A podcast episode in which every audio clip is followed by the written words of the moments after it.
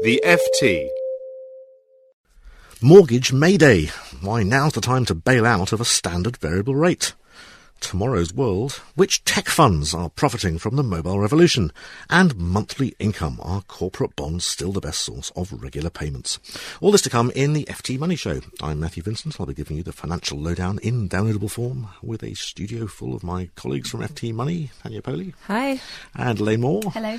And our special studio guest, Brian Dennehy, Managing Director of fundexpert.co.uk. Hello. Let's start then with the money news. On Tuesday this week, more than a million homeowners saw their mortgage rates rise by up to half a percentage point, even though the Bank of England base rate has been flat for three years. It was because they are all on their lender's standard variable rates, or SVRs, which had, until recently, been a cost-effective option. Now, though, Halifax, Co-op Bank and Yorkshire and Clydesdale banks, as well as the Bank of Ireland, have all raised their SVRs, blaming higher funding costs. However, FT Money research shows that there are better mortgage deals available for most of the affected borrowers, as long as they can meet the new lender's criteria. Tanya, it sounds to me like it's time to switch now, if you can. Yes, it definitely is. I mean, we've obviously um, looked into this for this weekend's paper, and um, we've noticed that it tends to be the case that most borrowers will be able to remortgage to, to a cheaper cheaper deal, and obviously have um, cheaper monthly mortgage costs. Um, it tends to be the case that if you've got more equity in your home, of course, you're more likely to get a better deal. Some uh, we've discovered in some cases where people only have about maybe have 10% equity in the home, they might struggle on certain of the SVRs to actually um, remortgage to a better deal. But uh, in most cases, it tends to be the fact that you will be able to find cheaper deals. I suppose the people who are on SVRs will divide into two types. There'll be those who are quite deliberately taking advantage of the fact that these have been low, but there will also be the sort of so-called, uh, you know, mortgage prisoners who've come off a fixed rate or a tracker rate and haven't been able to meet the criteria for a new low cost deal? Yeah, these are the these are the people that basically are going to be affected the most by the recent changes. They're the ones that really don't have that many options available to them. Obviously, over the past you know couple of years since the credit crisis, we've seen lenders rapidly change their their criteria. Um, uh, particularly on things like interest-only loans, um, you know, self-employed um, loans, and obviously there's fewer higher loan to value deals out there. So these borrowers who kind of don't have that much equity in a home or interest only, they're going to find it harder to remortgage elsewhere. So they'll probably have to kind of you know stick with those higher SVRs and just hope that they can kind of you know build up the equity in their home and then maybe in a couple of years' time actually remortgage to a better rate.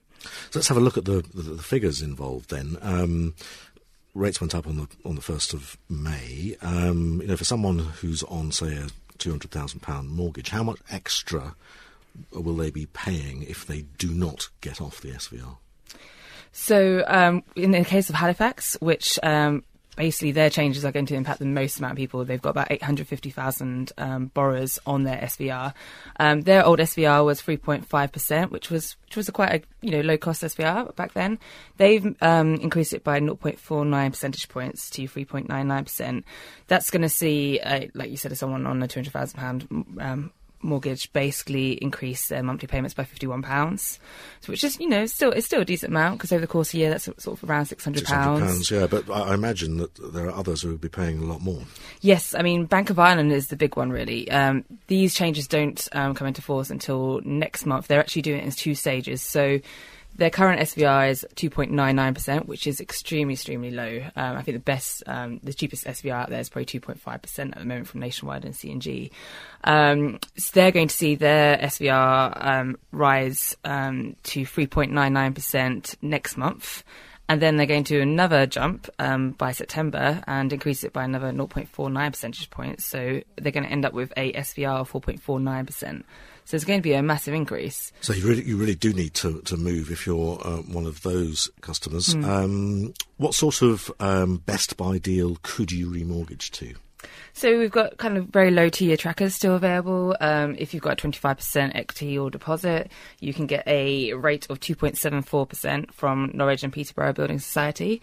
Um, on the lifetime tracker side, you can get rates of 3.19% from First Direct. That again, for someone who has 25% equity. Uh, five-year fixed rates are still relatively low. They're not as low as um, we once saw them when they were sort of as low as 3.19% for five years. Now they're around the 3.59%. Uh, that's the best buy from Post Office Building Society. So it's definitely still worthwhile looking because even though there's a lot of talk about rates rising across the board, there are still, you know, historically cheap deals out there. You know, we've got to remember that actually a lot of people would have benefited from these low rates for a long, long time. Um, so, you know, historically they're actually still rather good. They are. And just finally, uh, are there any instances where you'd be better off taking the, the hit of the higher SVR because it's still cheaper than remortgaging?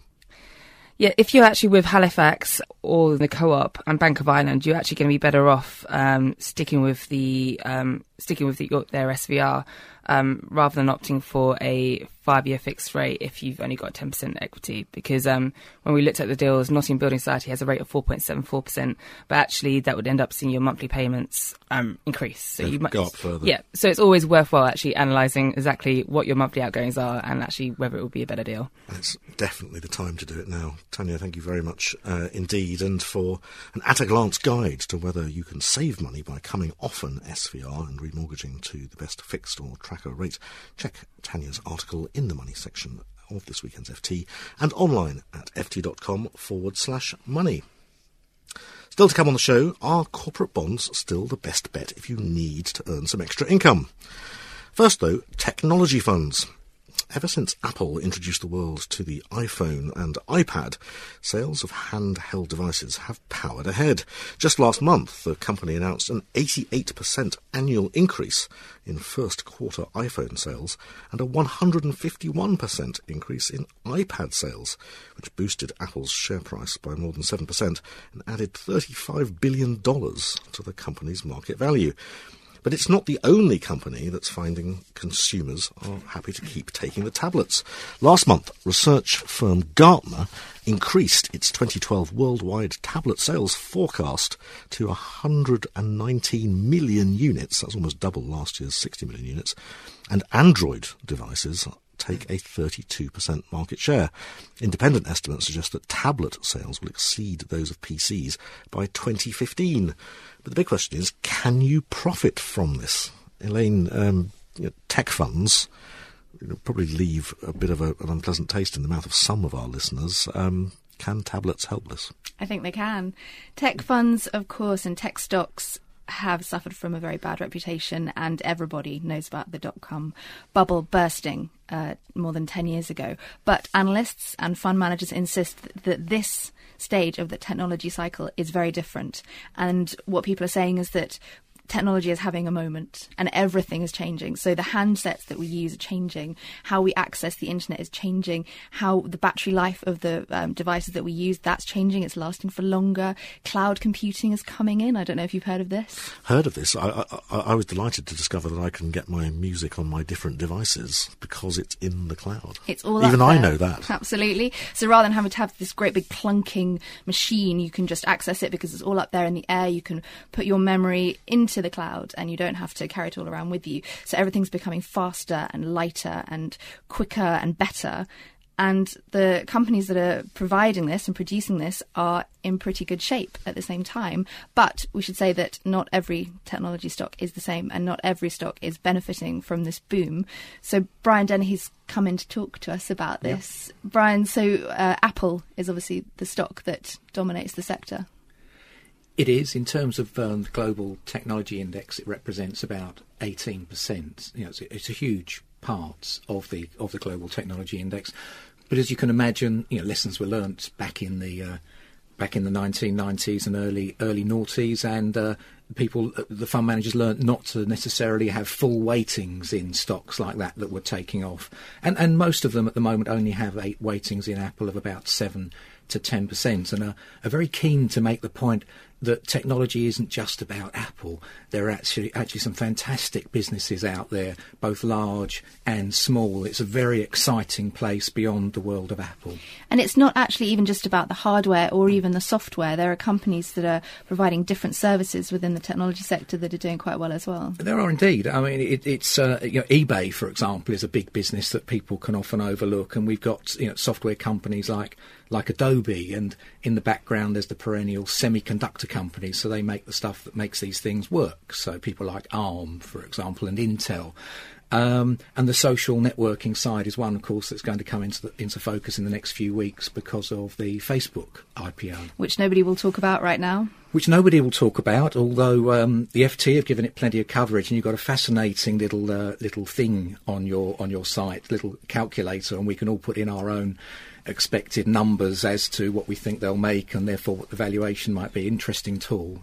But social networking is something I think that makes people, that reminds people of the boom and bust of um, the dot com bubble. It does, and it, there's an important issue here because people like me who lived through that and luckily uh, didn't have our clients in technology funds who didn't didn't get damaged back then, whether you had clients in there or not, or you did or didn't recommend them it's strong in the memory, and the risk is that actually we're like the generals fighting yesterday's battle and we actually need to look at what's going on in the technology sector today. Now, a lot of those funds that you might have bought in 2000 are still down by about 60%, an awfully long way down.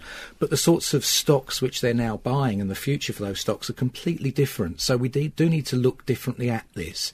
But there are some there are some competing issues beyond that. If I look at an Apple chart, it's gone through the roof. It looks like every bubble I've ever, ever seen on a chart basis.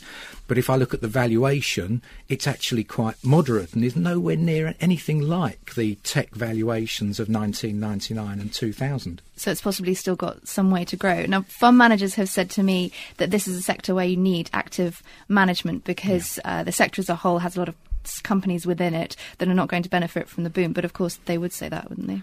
Yeah, th- they would say that, but their track record is, is actually reasonably good in outperforming the, the, the, the, technology index. And you have got one technology index fund which stands out from Legal and General, for example.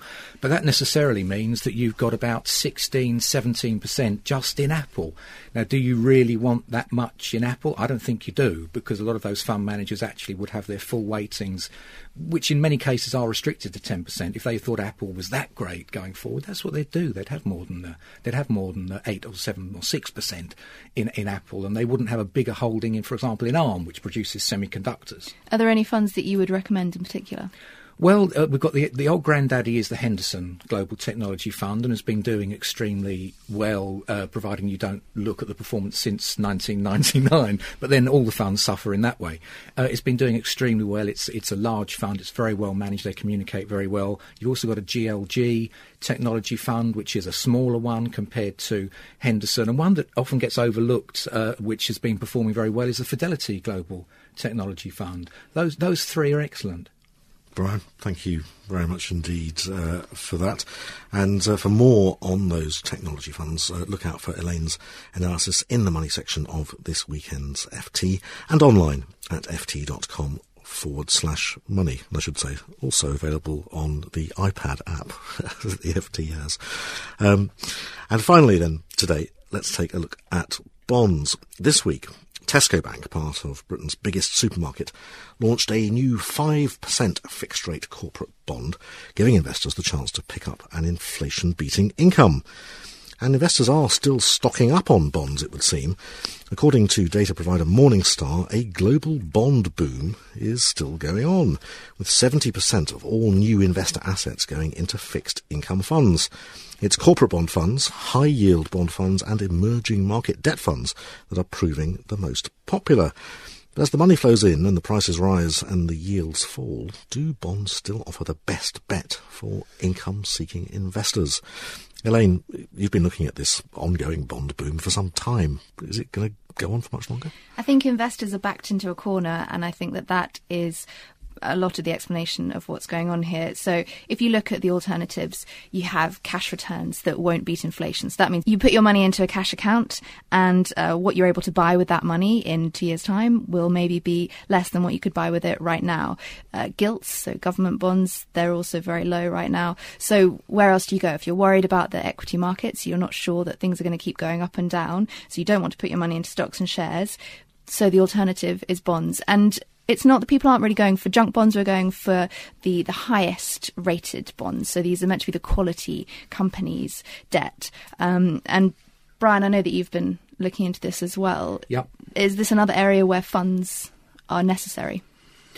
Yeah, I mean, for example, if you bought um, um, an, an, ETF in corporate bonds um, back in 2007, 2008, because it was tracking an index, you would have actually ended up buying loads of bank bonds, which you, with the benefit of hindsight, to be fair, you really wouldn't have wanted. Whereas an intelligent fund manager, such as managing the M&G Corporate Bond Fund, had next to nothing in bank bonds and was just about the only bond fund who didn't have a lot in banks in 2008, which actually made money.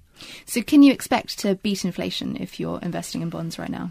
Oh, um, oh where's inflation going? Um, at the mo- if you believe the Bank of England, inflation's going down a bit. So at the moment, I would say yes, you'll make a bit more in terms of the income on corporate bonds, but it's not exciting. If you want to beat, have a chance of beating inflation. Uh, more so in the long run, you buy equity income funds or high yielding shares. For example, we talked about Tesco's. The yield on that bond is 5%, locking you in until 2020. Um, on the other hand, you can buy Tesco's shares with a, with a yield at the moment of 4.7%. What would I want to buy? Their bond or their equity? Or the shares? I, I, I'd buy the equities. But I think one of the aspects of investing in bonds is that they are very complicated, aren't they? Uh, they are complicated. For example, you've mentioned in there as well as the investment grade bonds, which I could say where the banks used to dominate. They were they were and still are extraordinarily complex, which is why a lot of the bond fund managers will have between 100 and 200 different bond issues. Because if they get it wrong, if you buy a bond and it goes wrong, you can lose all or most of your money. Uh, it's completely unlike uh, equities in that respect. You can hang on with equities, but bonds only have a fixed life. Um, and, and, the other problem is things like emerging market debt, as you said. I mean, they're they're booming too. Lots of money going in there. Even more complicated. Lots of currency issues you have to consider too. But this direct corporate bond that Tesco is offering to retail investors, we've seen a couple of examples of these recently. Are you expecting to see more of them? Yeah, I think. Um, uh, well, as long as people are prepared to keep buying them, they'll keep uh, they'll keep selling them. What do you need to be aware of if you're going to consider this? Um, well, you need to be aware of the fact that obviously, you know, inflation is an issue. You're, you're, this is a bond which will run till 2020. At some point between 2020, uh, between now and 2020, I would expect interest rates to be sharply higher, and very possibly inflation to be sharply higher as well. So then you're going to find that the value of this bond, if you wanted to sell it before mature, maturity, is actually lower than the price you paid.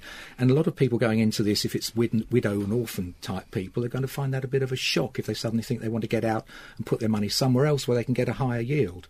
So you're taking a very long-term view of what you think is going to happen in the rest of the economy. You are indeed, and that's extraordinarily difficult to do. And bearing in mind that people who would typically buy this are, are, are low-risk investors and very often less sophisticated. And, and, and, really, what they're being asked to do is have a view on inflation over the next eight years. So this is where perhaps bond fund managers can take their own views. Well, that's the theory, and, and in practice, the best of them do it quite well. And I think look beyond the, the headline interest rate or coupon uh, in all of these cases. Brian, Thank you again very much, Elaine. Thank you also. And for more on bond funds for income seekers, have a read of Elaine's article in the money section of your weekend FT. That's all we have time for in this week's FT Money Show. Remember, you will find all of these stories, plus daily news updates, blog posts, and top tips on the website ft.com forward slash money. You can follow our tweets at twitter.com forward slash FT money. And if you'd like us to answer a question about any aspect of your finances, just email us. The address is money at ft.com. Next week, we'll bring you another financial lowdown in downloadable form, but until then, it's goodbye from me, Elaine, Tanya, and our special guest, Brian Dennehy of fundexpert.co.uk. Goodbye.